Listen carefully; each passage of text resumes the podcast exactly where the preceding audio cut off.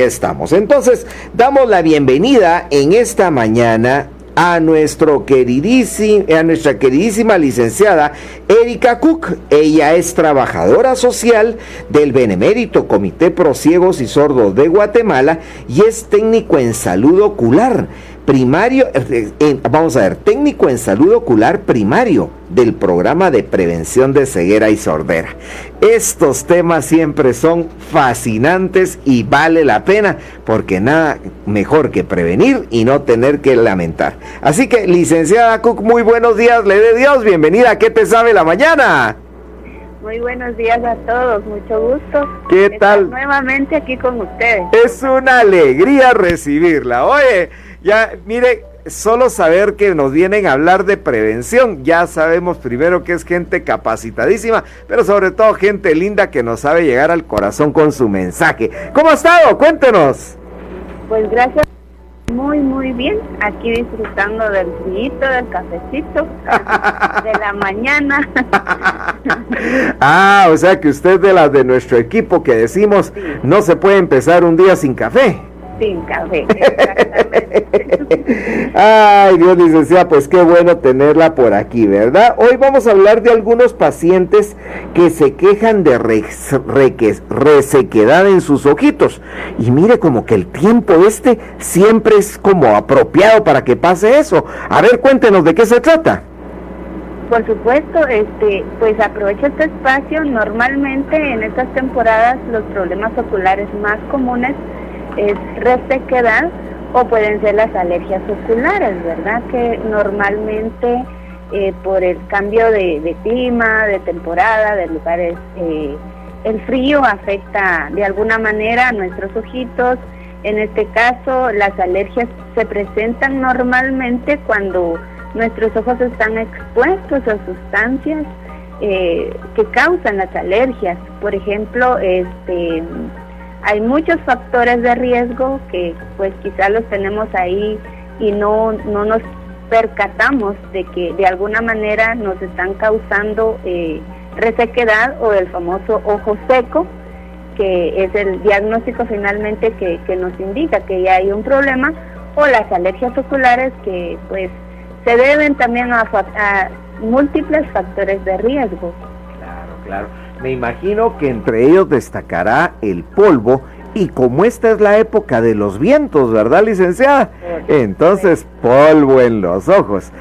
Eh, eh, una, una pregunta que siempre me gusta hacer. No es que no conozca la respuesta, pero me encanta hacerla porque oigo la explicación y me lo vuelvo a aprender. Oye, ¿Por qué no hay que restregarse los ojos? Es que a uno de chiquito se lo decían, pero uno no entendió nunca por qué. Por supuesto. recordemos que nuestros ojos están formados de varias capas y el frotarse los ojos, al, al momento de frotarnos los ojos vamos desacomodando este, el lente ocular que nosotros pues naturalmente tenemos causamos, eh, en lugar de, mejorar, porque al momento de, restregarnos o frotarnos los ojos, estamos eh, aumentando ese problema en nuestros ojitos, ya lo decía usted, ya sea polvo, incluso el aire acondicionado, calefacción, incluso las mascotas, no estoy diciendo que no tengamos mascotas, pero sí el cuidado, entonces este, pues son varios factores, pero especialmente no frotarse los ojos y especialmente si tenemos las manitas sucias. Eso, eso, ¿verdad? Ah, bueno. O sea que las mamás sí tenían razón, ¿verdad, licenciada? Sí,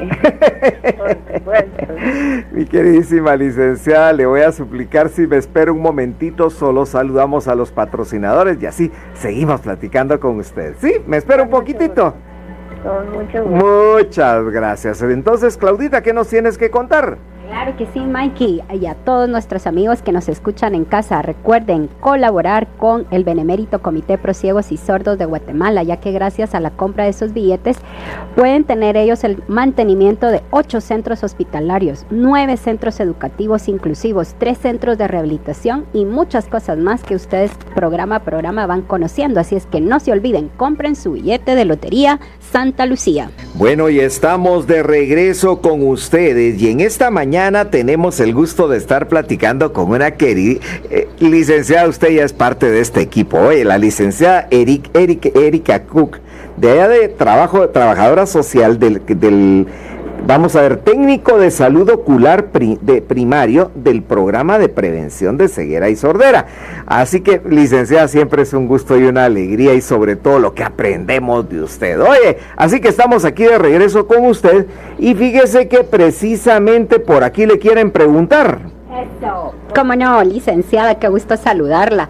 Y mm, estaba escuchando ahí algunos diagnósticos que usted nos dio de los problemas que frecuentemente consultan los pacientes, pero además de la resequedad de ojo, ¿algún otro que usted nos pueda mencionar, licenciada?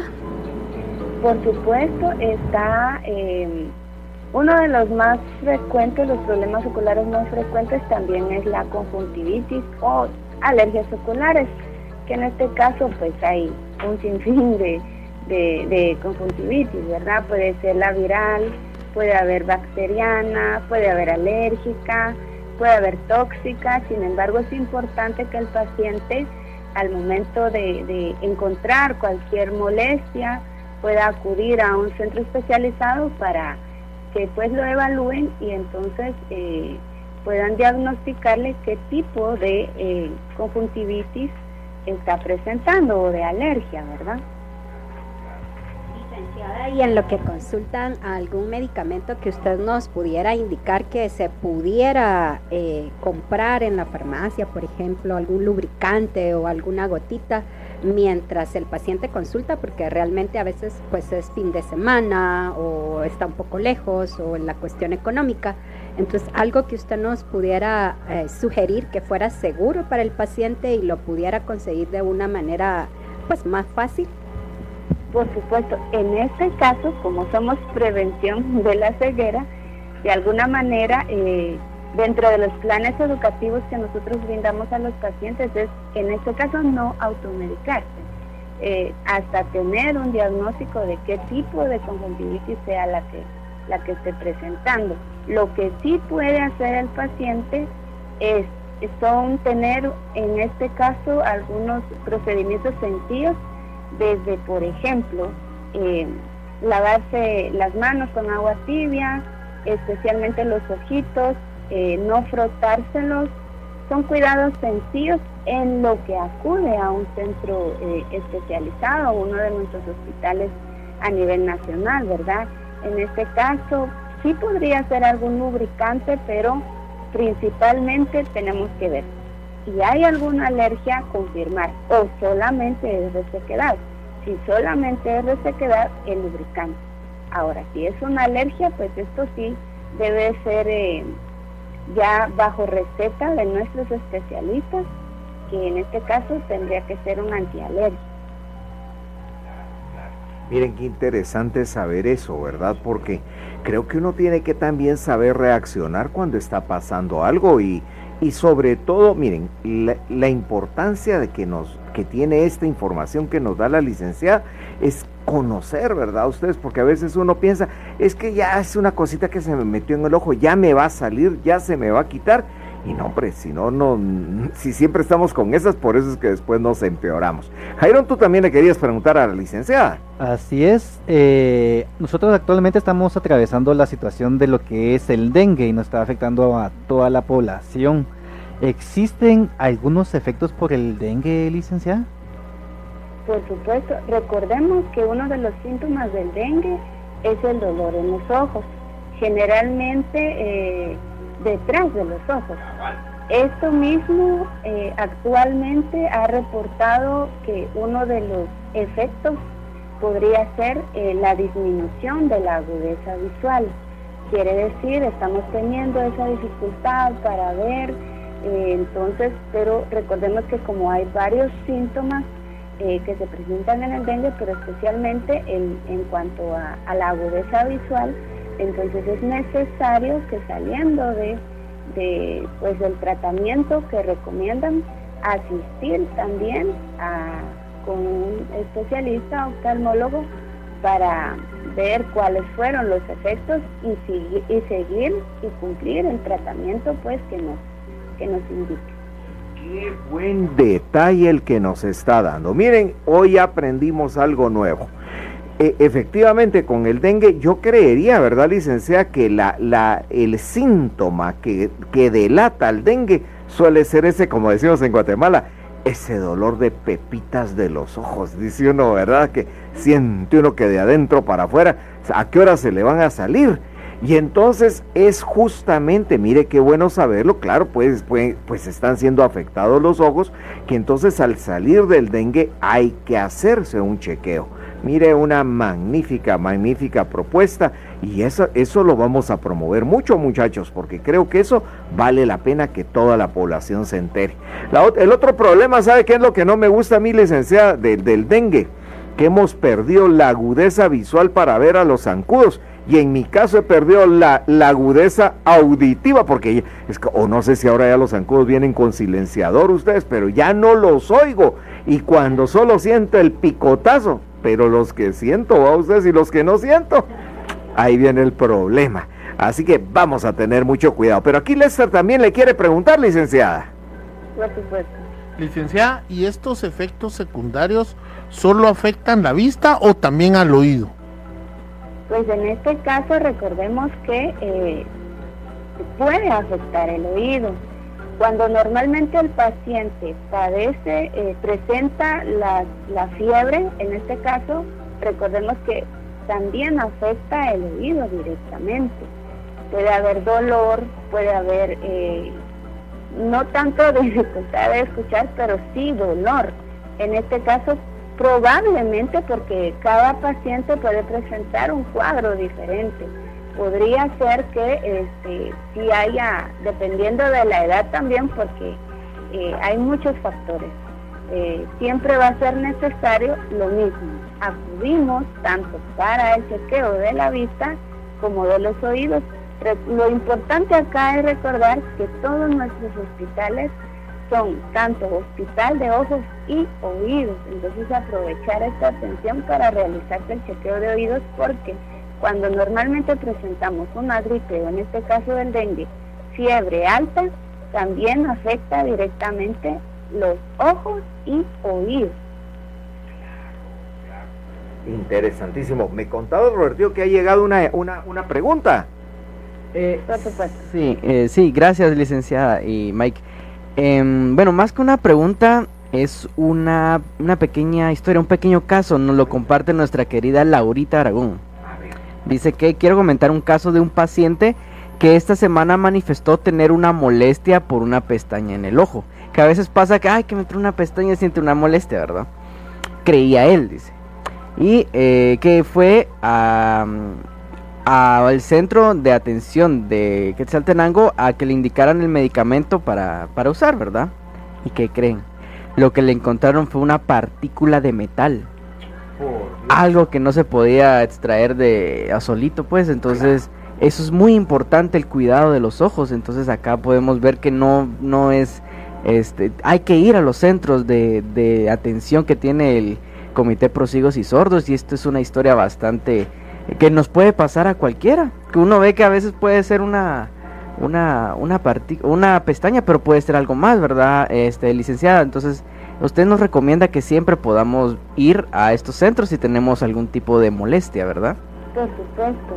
En este caso es prevención de traumas oculares. Puede ser, sí, algún objeto, eh, pues hay varios objetos punzocortantes que eh, pueden dañarnos la visión y en este caso pues está esa molestia de tener un cuerpo extraño en el ojito, entonces acudir lo antes posible a cualquier centro hospitalario más cercano. hay una pregunta que estamos, entramos en época navideña y por todo lado vamos a oír los famosos cohetes. Si es recomendable, porque muchos nos están oyendo, taparse los oídos a la hora de bombas, cohetes o todo ese tipo de fuegos pirotécnicos explosivos que, encontramos. Si es, si es bueno cuando uno a veces se tapa los oídos o no, licenciada. Pues en este caso, eh, los más expuestos son los niños. Claro. Los adultos, pues de alguna manera nuestro oído ya se desarrolló. No creo.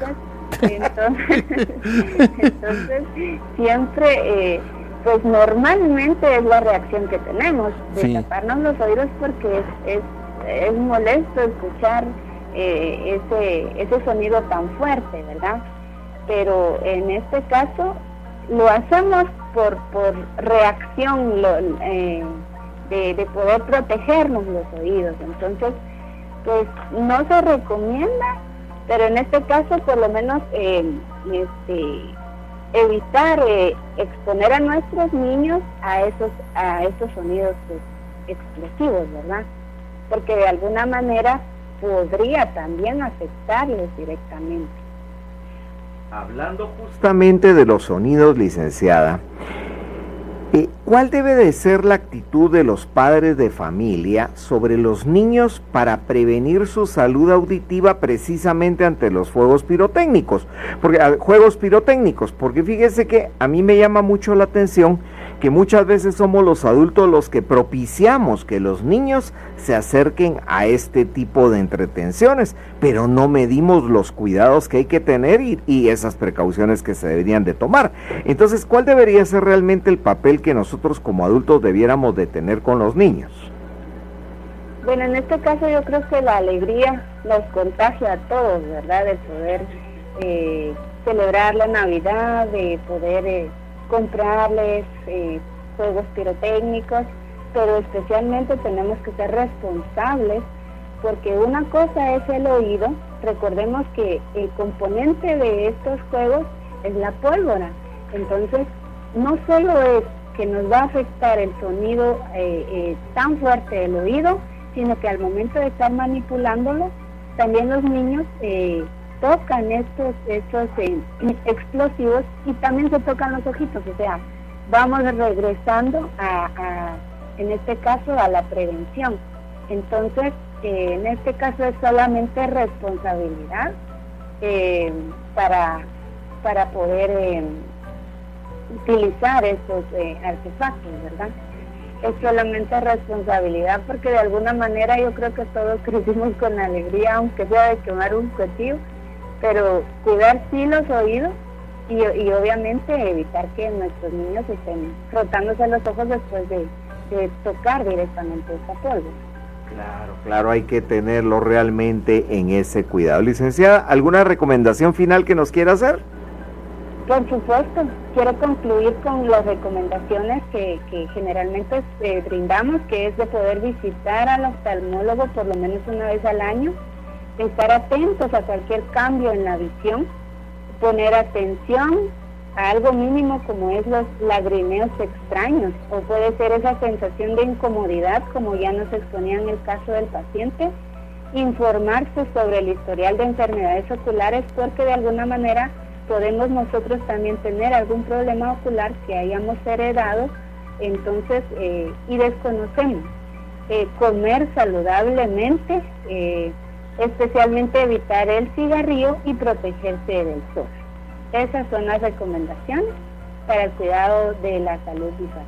Mire, que Dios la bendiga, muchas gracias porque siempre como nos ayuda con todo esto, licenciada. Y le quiero hacer una sugerencia de tema, a ver si lo preparamos y nos hace usted el favor de venir a instruirnos. En Guatemala hoy día hay casi, bueno, yo creo que ya está por rebasarse, hay tantas motos como carros. Y mucha, pero muchísima gente que viaja en motocicleta no se están cuidando la vista. Es decir, cuando mucho usan casco, pero el casco no tiene ninguna protección visual. Da la casualidad que aquí no nos gusta el famoso shield, es decir, el plastiquito que va enfrente y hasta se lo quitan a los cascos, imagínense. Y, y realmente es una protección importante. A mí me llama mucho la atención porque tengo muchas personas que conozco y amigos con los que tengo contacto muy frecuente que andan en moto. Y da la casualidad también que cuando uno los ve, todos cargan los ojos rojos, rojos, rojos. Ya hasta me estoy preocupando qué fumarán los motociclistas, ¿verdad? Y entonces, pero mejor ¿Qué le parece si hacemos un programa donde podamos platicar un poquito de las prevenciones que hay que tomar? Porque creo que va a ser muchísima gente la beneficiada, que por supuesto quiere aceptar el consejo, ¿verdad? Así que le dejamos tarea, licenciada, hoy. Con mucho gusto.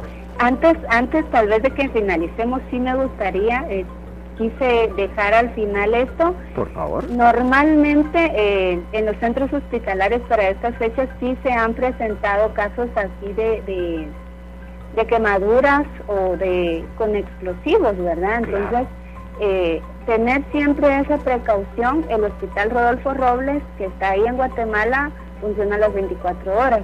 Ahora en los departamentos, pues, eh, también se atienden emergencias, pero cuando sea el caso, con todo, con todo gusto y con toda confianza, pueden acudir los pacientes porque, ya lo decía usted, ya sea eh, explotamos algún mortero, algún cuestillo, y nos podría también causar alguna quemadura ocular o puede ser auditiva. Entonces, eh, dejarles eso y con mucho gusto ya tomé nota del siguiente tema.